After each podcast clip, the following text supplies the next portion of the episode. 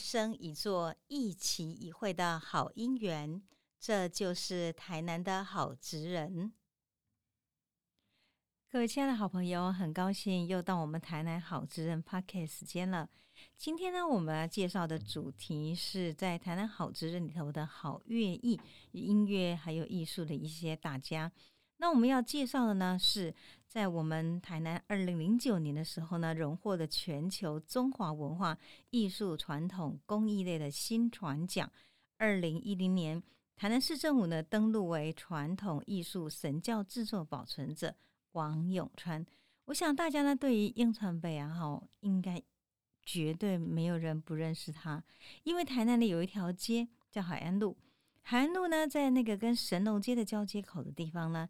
其实就有一间大家都很记得的一个木头箱的非常好的做大轿的一个地方，那叫永川大轿。那么当时呢，在神农街再造的那个时期，他们就以永川大轿里面的永川北啊，然后呢带领带领了一群人，他们呢就开始呃以 K G K G K 处哈，然后做那个意象。然后，其实，在那一段时间里头，我都记得，每个人经过那个海岸路啊，在车停红绿灯的时候，看到那个永川北然后就勾着耶，然后呢，就会讲说啊，K K K，那个手呢放在上面，一个山的形状，一个胜利的符号，大家觉得蛮喜欢，总觉得永川北啊是跟我们在一起的。所以呢，后来呢，他在神农街底药王庙的附近，那么事实上呢，他也把他的工厂呢移到那边。现在目前呢，您只要是走了神农街进去，慢慢的走，一直走到那个药王庙这个街底的时候，有一股非常非常浓郁的木头香，就这样子发散出来的。几乎每个人都会被那木头香所吸引了，进到里面。这就是我们现在的永川大教的工厂，在台南府城哈，迎亚神明、神教遥遥的这种盛况里头，其实呢有十顶的神教。是九鼎从永川而制作的，所以王永川呢这三个字是台湾神教艺术大师的一个最主要的祖师爷的名称。那永川贝亚呢，在他去世之前，他从事于神教的雕刻超过七十年的年头，为台湾制作了总共有四百余顶神教。台湾的台南的宫庙有七成几乎都是他所做的。所以可以这样讲说哈，人家为什么称他为这段给为周塞牙，还有台南神教第一把刀，就是因为这样。那王永川呢，在生前的时候访问过很多次。我记得呢，当时有一次我去采访他的时候，正好呢，神农街那个街头的那个最古老的那个当时工作的地方啊，哎，触电帮了来。然后呢，我走进去的时候呢，那个永川伯跟我说，就无法度呢，他刚安尼给触电的话帮了来。百年老屋嘛，然后呢，和嘎仔新棉舞波比在那边做小小的手工那个雕花的师傅呢，个无在雕像诶，但是一个厝吼，安怎要帮一下我们在被安装？我记得那一次是二零一六年，然后呢，我就走进去里面看，师傅们呢挤在后面的厨房间那一带呢，比较昏暗的地方呢，再继续做凿花，然后我就爬上去。我记得当时我要爬到二楼去看的时候，英传北在下面跟我说：“唔当的老师，你唔拿那俩带你过来被安做就危险没？”可我总觉得我应该看一看啊，到底那上头变成什么样子？果然一上去之后呢，发现就是一个大窟窿，而这个大大的破洞呢，一个月两个月真的没得修。所以呢，我拍了一张照片，那是王永川他呢指着那个屋顶，很忧心的告诉我说。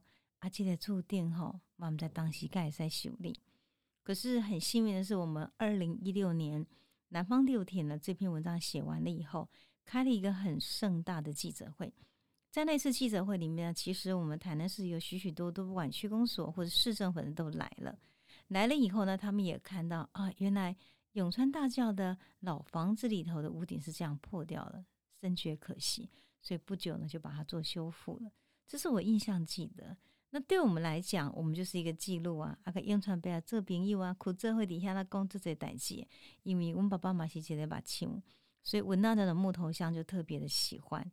可没有想到哈，后来经过那个事件之后，只要我每一次到神农街去，远远远远的，那永川伯呢看到我就说：“哎，老叔来啦，来追啦！”而且我记得第一次哈，他找我去的时候跟我说：“你看我在触电修理好啊。其实，在那一次里头，我的感触是蛮深的。我觉得对他来讲，哈，他现在呢能有一个安居之所，而在那里呢，历久弥新的那去雕刻属于自己呢神教的事业。我觉得陪着永川博，看着他呢心爱的那种神教，他的木作呢一一的起来，其实我心里会随着有一种喜悦。那永川博曾经讲，一顶神教的制作费都是非常贵的。早期他开始做的时候是两万块啦，进呢熊博是六十万起跳了，所以可以这样讲说，永川博呢，他现在拥有做神教的技术是越来越珍贵。那很多的庙宇是以典藏的心态来收藏他的神教，所以这个行业呢，事实上手工就变成一个绝顶独一无二的艺术。只不过是很可惜哈，整个时代的变迁，经过这么大的一个变迁之后呢，慢慢慢慢的。他他慢慢发现说，很多年轻人已经不再学了。他曾经呢，在他去世前，我最后一次看到他的时候，他在那个永川的工厂里面跟我聊天，伊安尼讲，伊讲吼，你在食个几岁啊？啊嘛就唔甘吼，一世人的技术都安尼都无啊。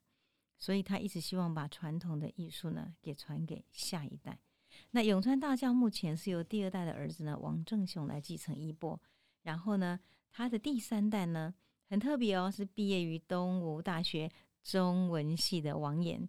各位，我再说一次，他是中文系的哦。所以我那一次呢，看到他这个孙子呢，王岩说，真是高兴的不得了。因为同业工会的，我也是中文系的，所以我们在录制这个节目的时候，我就特别伤心。哎，王岩，来给我们录一下好不好？王岩很开心说好啊。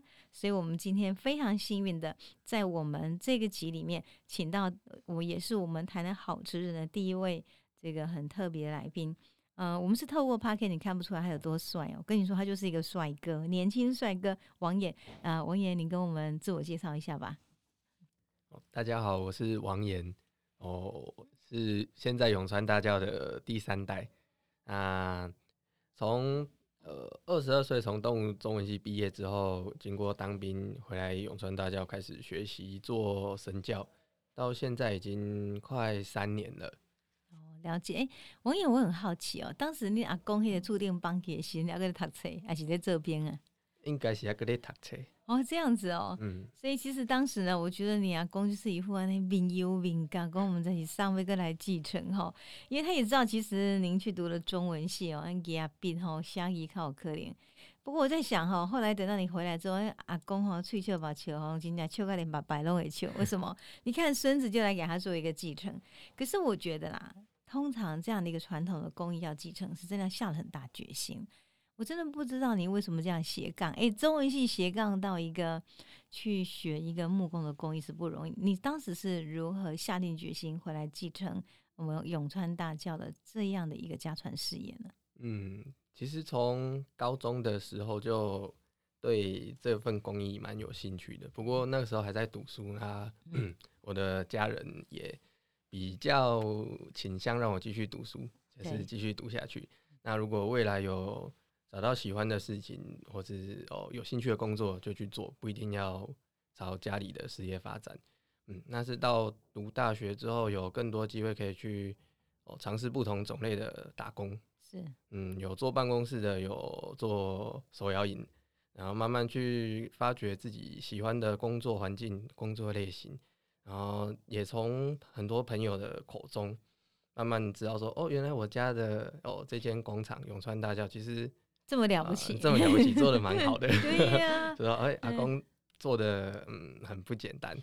啊，我自己也比起办公室更喜欢动手做的感觉啊，工作环境我也可以接受，然后我又有兴趣，而且也比嗯一般人更有这个管道可以从事这个行业。然后深度的去接触他们，那我觉得我应该也要有责任哦，去尝试看看，至少先尝试看看。所以你当时要回来的时候，你有跟阿公讲说你想要回来学木工，你要跟我讲一丢不？嗯，那还好呢。真的哟，他就是说，嗯，我看你流浪我故你中邪等啊呢。不过我是真的觉得阿公是，就算你跟他学的这一，应该时间不长，但是他真的蛮开心，他觉得好像武当那个还继承这样的一个事业。那其实我觉得你从拿起笔，或者说哈那个打工一这手摇引，去做这些，其实都跟完全木工是不一样。那你入门会不会觉得有困难呢、嗯，蛮难的。怎么说呢？就是除了很小国小的时候有摸过那些工具之后，就再也没有摸过了。啊，对我来说就是全部就从零开始。啊，而且我的位置又刚好在阿公旁边，啊，就因为关照我，所以学起来会比较辛苦一点。所谓关照是阿公那钉钉金金啊，细节让给你看，阿公会给你美吧？哎呀，哎、我你嘞，好真的是恨铁不成钢。对，伊希望你吼，迄十档的时间一档那个学好哎呀安尼就对。因为在每个每个下班，真的吼，不过我是真的觉得阿公盼你很久了，所以他会觉得回来说很希望你赶快赶快给他学会，就这样子。那所以你是从什么东西开始学起啊？嗯，一开始我们工厂的话，最早都会先做诶、叫叫医疗，叫医疗、嘿，诶、就是医疗，啊，毋过是控叫的，哦，了解，再放在地上放轿子的，这样轿子不会放直接放地上。哦，嗯了解。迄、种医疗是跟他们平常时咧困迄个医疗无无啥共，但是造型差不多。哎、造型差不多，哦，了解。嗯，旧医疗算是属于木工中较大件的，对无？嘿、较大件，啊，毋过嘛较简单，伊哦结构来讲是较无像桥遐复杂。哦，了解。所以旧医疗现在做型就是用榫接的吗？对对，就是一开始就是从那个开始训练瞬间的概念跟技术。哦，了解。所以你那那时候在操作这个工具上来讲，呃，你是如何克服去操作工具的困难关呢、因为我我去刚去看你哦骨啊，哦刨刀，哦生命后真正给息就这。那对你来讲，我想一基本上会是难关，因为如果没有记错的话，听你爸爸讲说，其实从这个读国中、高中开始，事实上阿公是很期望你们要继承家，但是不得和你卡配啦哈。那给你眼睛躺菜，所以一直到你去当完兵回来之后，才正式的摄入了这些工作场域嘛。那那些的刀具在处理上对你来讲是一个难关，你是怎么去克服这样的难关呢？一开始会做到生气，就是真的哦嗯，做不好的时候会很生气，因为像这样木头啊，每次加工每次加工它越来越少越来越少，有时候尺寸就不对，或者是榫头就松了，是嗯，那那个可能就就变 NG 品，那就不对能用了，对那就要重来，那工作时间又拉长，对啊，挫折感也蛮大的，嗯那些工具都不太好上手嗯，尤其一开始的时候，哦，手很常受伤，只是到现在还是会，就是大大小小都是刮伤啊。一开始也有去 put 点去去听呀，听哦啥戏那样这样嘿啊哦，了解。他是就是应该就是这样子，慢慢知道说啊，这样不行，要换个姿势啊，找到自己最适合的那种感觉，还要去学哦，怎么去保养自己的工具，让工作的时候更顺畅一点。哦，了嗯解。从对待工具，还有对待自己本身操作的，都都是个问题哈。嗯，不过我一直觉得，因为我曾经拍过很多台南的职人，我一直觉得台南职人最美是那双手，因为那双手里面有岁月的痕迹。大概雕胸哦，给翕相起来啦，作证一下，我 FB 给它 po 一下呢，你看的宅安公吼，今年千锤百炼了。那我想请问一下，你后来是对你来说，你觉得你第一个成品、第一个作品，如果要您说，你会觉得是哪一个作品呢、嗯，第一个我诶、记到现在应该还是最有印象，应该就是一点五教。哦，这顶木桥哎嘿，呃，那一顶是我呃我自己独立木作方面是我自己独立完成，从是备料开始到最后是组装嗯，啊，也是在有阿公过世之前做好的。阿公有看到吗？我该那天很开。心。哎呀，啊，那一顶就是嗯，对我来说现在还是意义非凡。哦，真的哦，按、它的大小有多少？嗯，大小它五教其实它的大小一般都是落在哦正面是两尺九宽，对，啊深度是三尺六。我们不简单，那算大球啊！呢，对我们来说算大球啊。哎我本来想讲你是迄个小朋友的迷你版的，结果真正是母大球安尼。嗯我跟阿公真的一定很开心，你至少有做到这样的一个规模的然后。嗯然后我刚好嘛是有机是看二看，那所以呢，其实我当时呢去这个神农街的时候，我就看到第一个是好像现在看到你们的工厂跟以前阿公说在不太一样。你阿公点了个阿公老师，我的时候就搞做这个就我都别样下别样做啥米的，在被他宣传的掉。其实也该这样讲嘛，十点教子九点是阿公做，他也不需要宣传。可是特别在阿公晚年的时候，他就觉得，中喜万米干嘛现在团的后人，马现在好难在。所以呢，我这次进去的时候就发现，哎，你右边不一样嘞，做了一个展示间嘞。那个展示间是什么？啊，那个展示间其实从我爸爸那个时候就有尝试想要做过，不过那个时候阿公是还在觉得不用做那个那种宣传的阶段。是。那到我这边的时候，会觉得说，嗯，刚好我们工厂在蛮热闹的地方，在神农街，就是不太需要再去哦用哦。各种方式去招揽人潮，自然而然就会有人流。对啊，加上我们又是传统产业，我觉得，嗯，我进来的一个意义也是想要传承这项产业。对啊，传承的第一步应该就是要让大家有机会去了解、去看看这些东西，他们才会慢慢有一些兴趣，那这个产业才会传下去。所以我觉得我们有地利。还有任何的话，天使不管，那我们就可以试试看去做看看。我觉得蛮好的，因为其实走进去，我看到其实不管是外地人啊、台南人、阿公阿东啊，哈，他一眼就懂，嗯，懂神教做什么。那阿公东西唱的几个给我来宾，但其实把它解析成一个物件，所以他们发现。每一个都很漂亮，我看你上面有一些着花的成型的立体的狮子啊，或是一些花纹啊，或是神教的小型的结构，真的都蛮好的。那么在这里面呢，你除了今天做的这个展示间之外，还有一个我发发现最近在我们的 FB 上哈，哇，这个是我真的很佩服，开始觉得中文系的很得意，也是你架构了一个就是神教小学堂。这神教小学堂当时为什么会想要这样做？嗯，当初也是。也是都基于推广的概念，来希望说，嗯，大家看这些东西的时候，不只是看，不只是从宗教方面，不只是从呃信仰文化这方面，也可以换一个角度，从公益的这个角度去切入，看看这些东西，也许哦会勾起不同族群的兴趣，也不一定。嗯，那觉得是，哦，我们粉丝专业也。做了蛮长一段时间。对呀，我有看，而且嗯，我自己在写那个粉丝页中，我就有一个习惯，比如说，如果你谈的好之人，我就开始编码，一二三四五六，一直把它编下去，让大家可以按图索骥，说你现在读到第几篇。那每年哈，像我去年是以浮生来点我所有的散文，然后今年是以若梦来点散文。我觉得那个编序感是对一个文字工作者来讲很好的。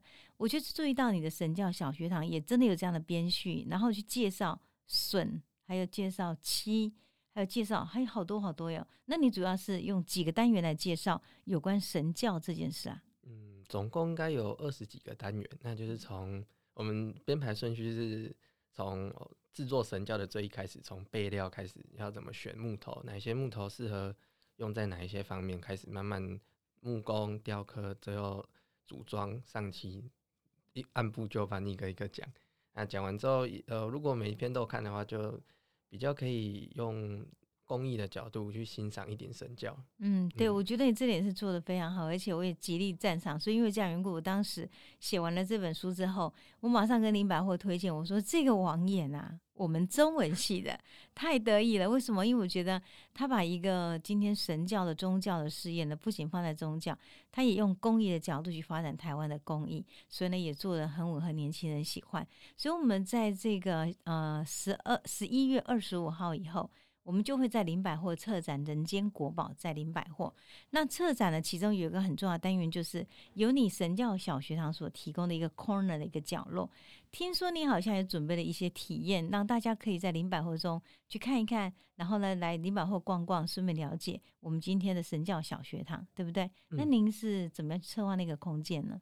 嗯，那个空间目前想要展展示的是，希望哦大家可以透过。我们特别制作的一些作品，去了解哦，笋接原来是这样子做，原来是用这种方式去组装一个东西。那如果从木工到一个雕刻成品，它的工序是怎么排序下来的？那再来可能是，嗯，我们会将神教小学堂最精华的几个篇章，大概十个，会印成明信片，然后放在那边让大家自自由索取。哇，真好。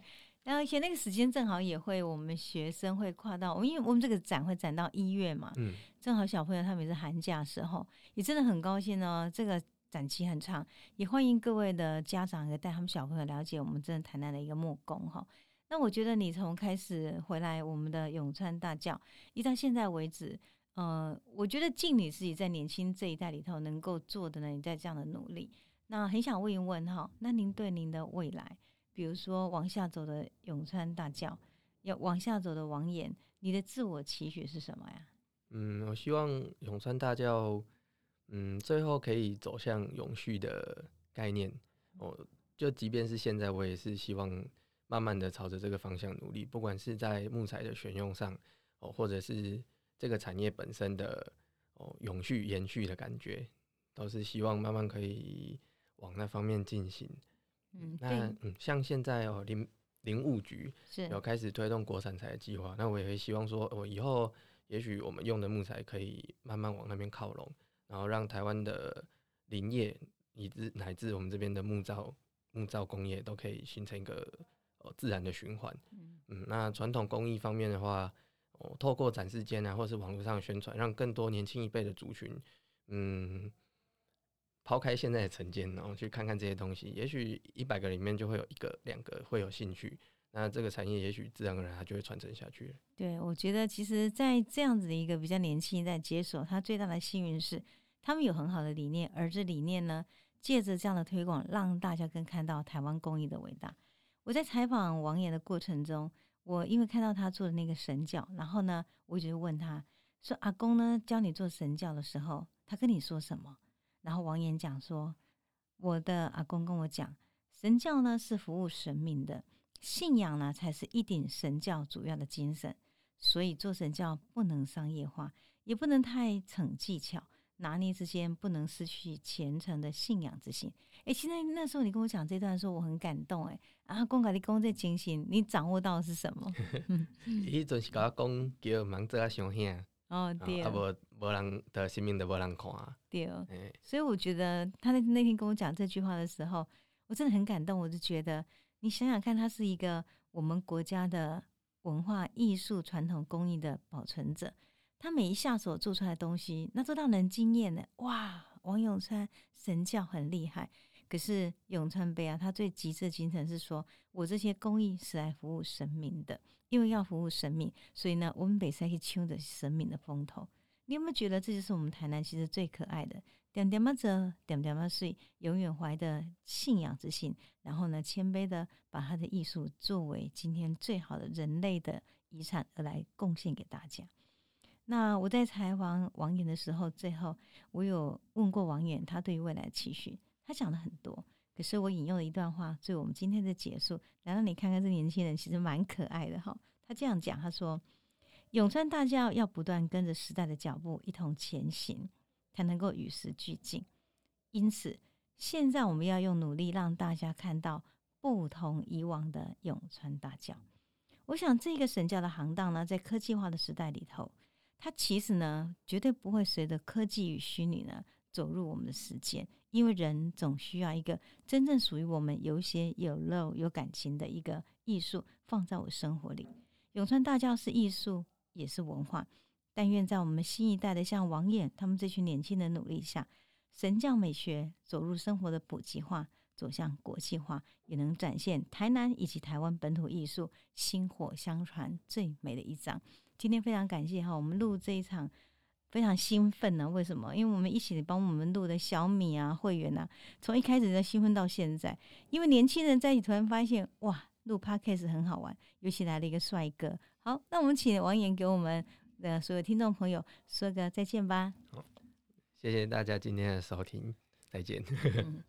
好，那我们在这个王岩他神教小学堂在林百货展演期间，欢迎你去跟他做朋友。谢谢各位。